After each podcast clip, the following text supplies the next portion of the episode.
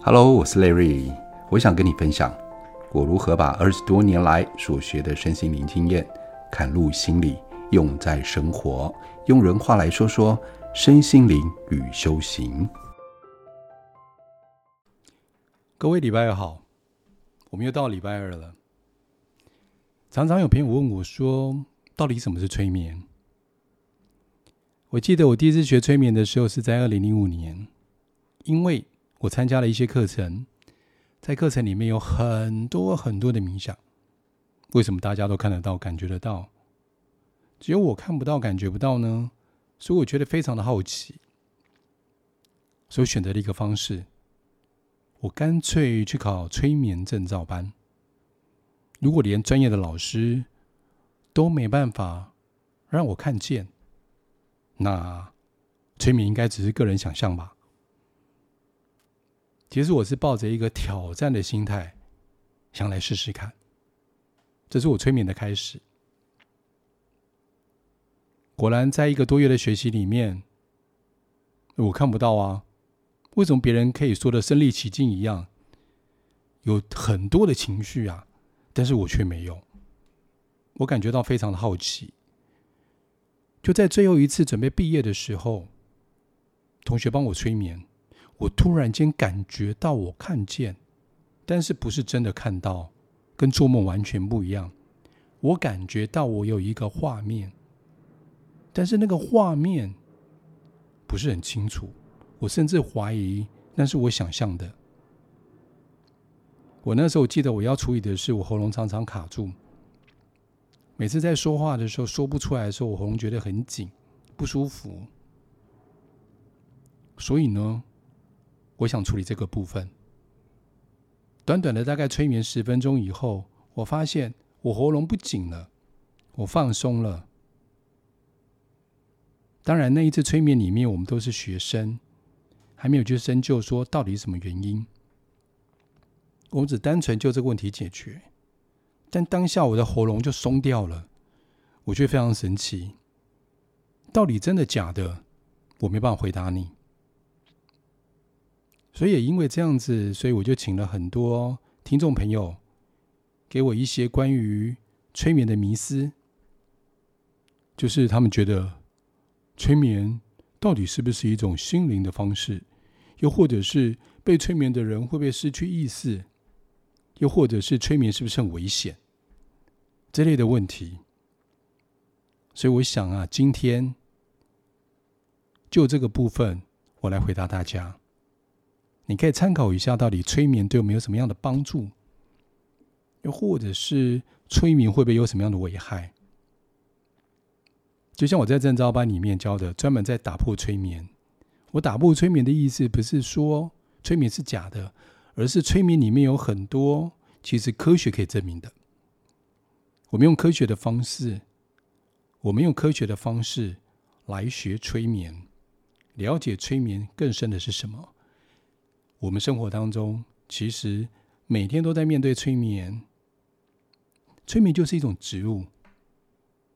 电视上告诉你，COVID-19，电视上告诉你，COVID-19 非常可怕，所以大家都非常的慌张，人心惶惶。这不是一种暗示吗？大家告诉我们，甚至媒体告诉我们，生育率非常的低。因为经济不好，大家开始非常慌张了。啊，我是不是赚不到钱呢？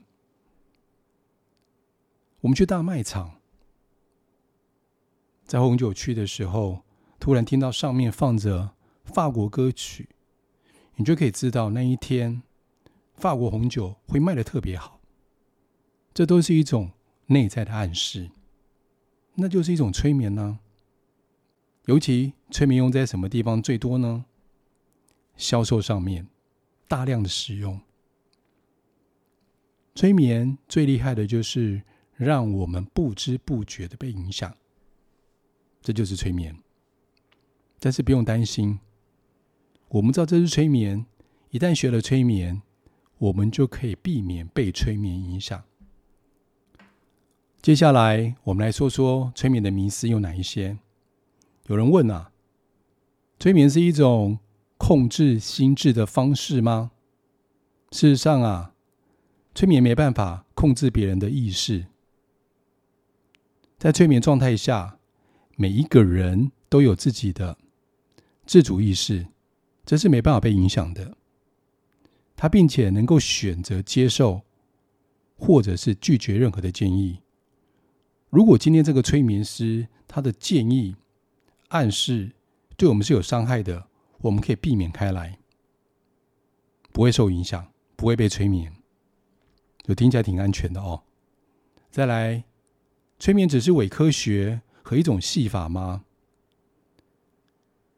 虽然过去催眠曾被视为的边缘科学，但是近几年来啊，有越来越多的研究说明，催眠能够帮助我们减轻疼痛、减少焦虑、改善睡眠等各式各样奇怪的疗愈，都可以在催眠里面被发生、被解决。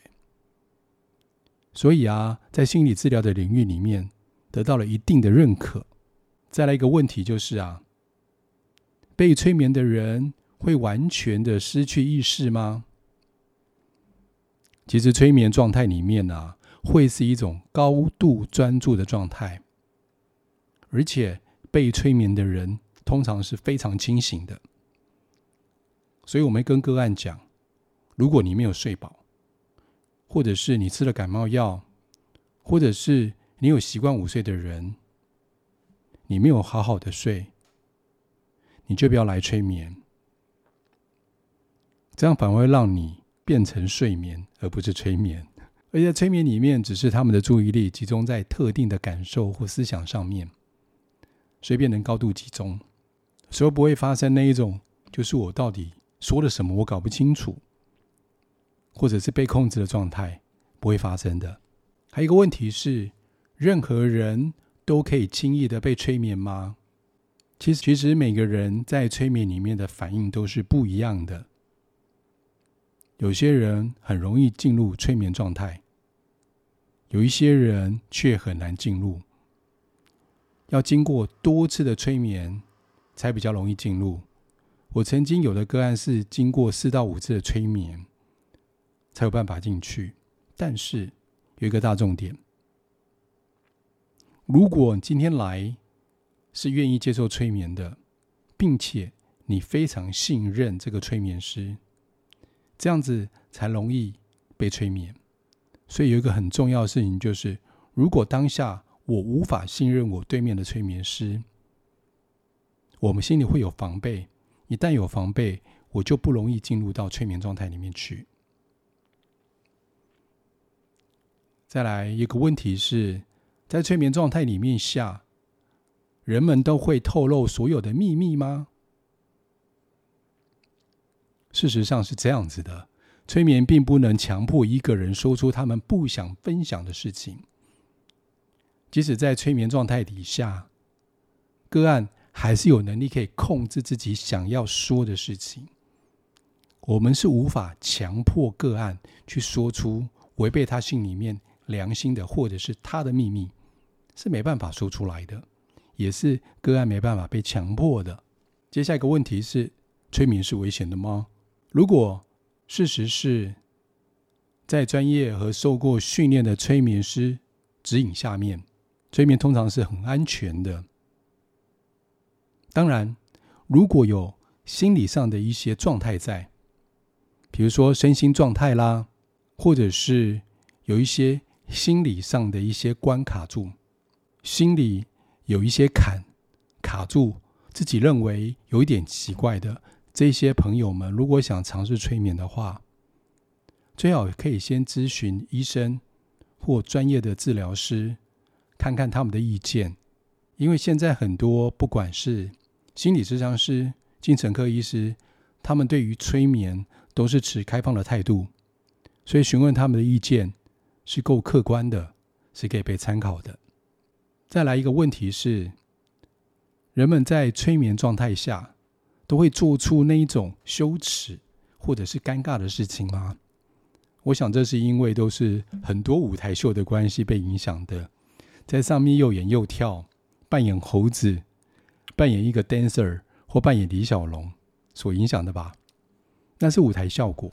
所以我刚刚前面有提到啊，在催眠状态下，我们还是有自我控制的能力。虽然在舞台表演当中，有一些表演者会被引导做出一些有趣的举止行为，但这个通常是基于自愿还有娱乐效果所达到的结果。所以各位不用担心，如果你不愿意的时候，这些事情是不会发生的。所以催眠师会挑选那些愿意上台表演，并且接受被大家观看的这些人，他们才有办法达到这个结果。还有人有疑惑啊，他说啊，是不是只有意识不坚定的人才会被催眠？不是这样子的，催眠跟意识不坚定无关。事实上，是一些特别具有想象力的人，并且能够深度集中注意力的人，愿意自我改变的人，愿意相信别人的人，这样的人更容易被催眠。另外一个问题是，催眠会容易让人家失去时间的感受吗？事实上是，虽然催眠有一些人在催眠过程当中，会感觉到时间过得特别的快，但是有一部分的人在催眠状态下是可以完全意识到时间流逝的，也代表说他们虽然经过了一个小时，他们也可以准确说：“哦，大概我催眠大概五十分钟一个小时吧。”也有一部分人会说，但是感觉到好像过了二三十分钟，对于时间感特别的不同，这两种状况都会有。好，这也算这一个问题了。催眠是超自然现象或神秘现象吗？事实上，催眠是一种心理状态，并且在过去这十几二十年来，已经被科学研究得越来越清晰了。它跟脑波的阿法波、西塔波、德尔塔波有关系的。它也同时涉及到注意力集中、放松。它也是我们人的一种自然现象，它并没有超脱我们人体其他以外的状态，所以这对于人体来说是科学的，是自然的。所以以后大家接触催眠可以不用担心。以上的问题提供给各位参考。那如果有听众朋友，你们对于催眠有一些迷失，或者是不清楚，欢迎你们在灵魂事务所的留言处里面留言。我将会一一的回答你们各位，谢谢。那我们就下次见喽，拜拜。